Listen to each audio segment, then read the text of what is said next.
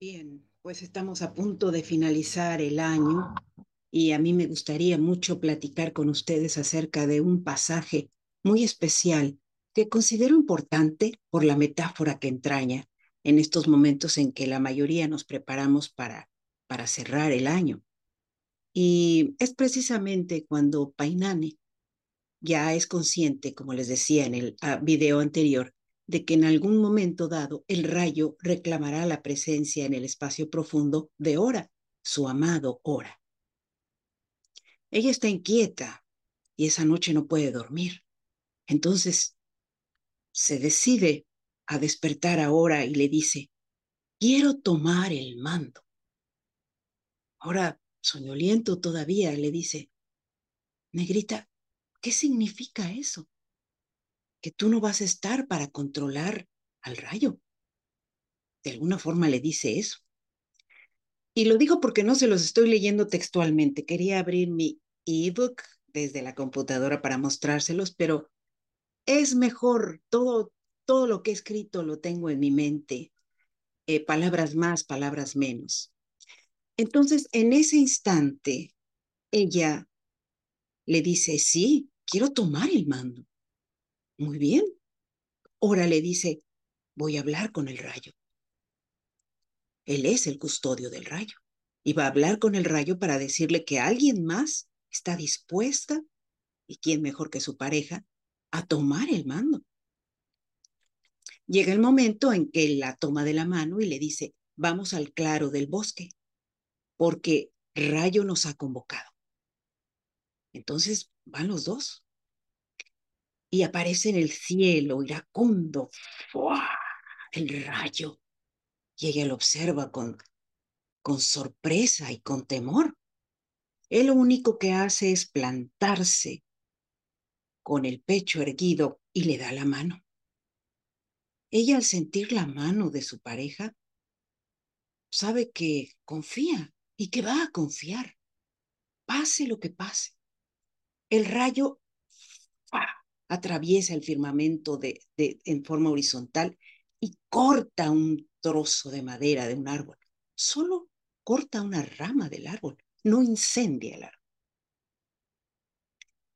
Lo, lo, lo mantiene suspendido con el magnetismo de su electricidad y lo hace girar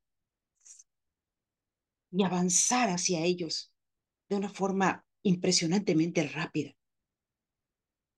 Ella se da cuenta de que no debe temer, que está tomada de la mano de su amado Ora. Painani permanece sin moverse, totalmente convencida de que lo que está por hacer es lo que tiene que hacer. El rayo cae exactamente en medio de, sus, de, de, ella, o sea, no cae en medio de los dos, sino cae en medio de ella. ¡Fum! ¡Fum! Se levanta el, el humo de aquel, aquel portento de, de, de, de madero que está todavía crujiendo por la fuerza centrífuga de, del, del, del, fuego. Y poco a poco van apareciendo una serie de grabados, de filigranas impresionantes, de, una, de un detalle fabuloso. Y ella se queda sorprendida y le pregunta a Rayo, ¿qué, qué es? Es tu vara de mando.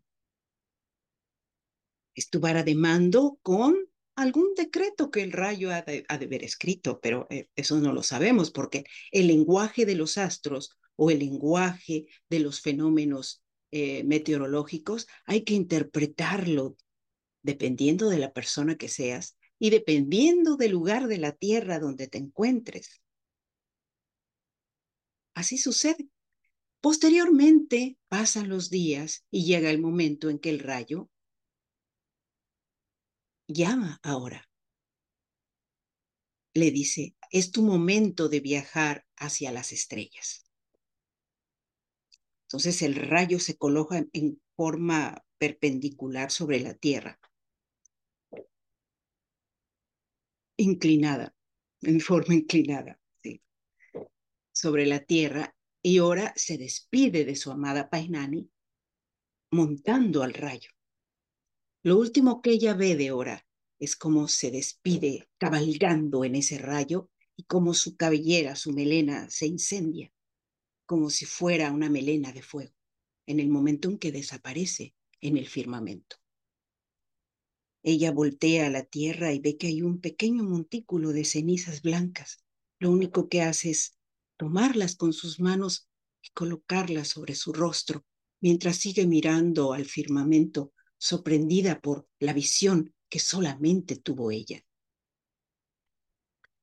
Cuentan que puede ser uno de los antecedentes por los cuales las personas cuando se despiden de sus seres amados en mi país eh, pintan sus rostros de blanco. Pero también puede ser la página en blanco que aún hay que escribir estando en tierra. Y ella lo manifiesta de esa manera. ¿Qué sigue? ¿Cuál es el siguiente paso? ¿Con qué vamos a llenar esa página en blanco en nuestras vidas? ¿Y qué mejor momento que decirles todo esto a ustedes precisamente cuando estamos a punto de, de penetrar hacia una aventura nueva que se llama 2023 y que para nosotros en Asgardia es 0007. ¡Wow! Qué impresionante, ¿no? Sí, es, es valioso hacer todo ese tipo de connotaciones y quedarnos con la idea de que tenemos el mando, Estamos aquí para gobernar nuestras vidas, nuestras ideas, nuestros sentimientos, para poner impulso en aquello que todavía no hemos hecho y que tenemos que completar. Con esa imagen de Painani recibiendo la vara de mando, quiero despedirme de todos ustedes en este día, porque la aventura continúa, ¿sí? Yo muy pocas veces me pongo la cara blanca y la dejo así. Casi siempre hay una hoja más donde hay que teclear una idea, un asombro, un descubrimiento, un ensayo, una novela. ¿Mm? Les recomiendo que cualesquiera que sea su actividad en la Tierra, no olviden que están aquí para tomar el mando de sus ideas, de sus propuestas, de sus quereres, de todo aquello que nos involucra como seres humanos. Bien, hasta la próxima.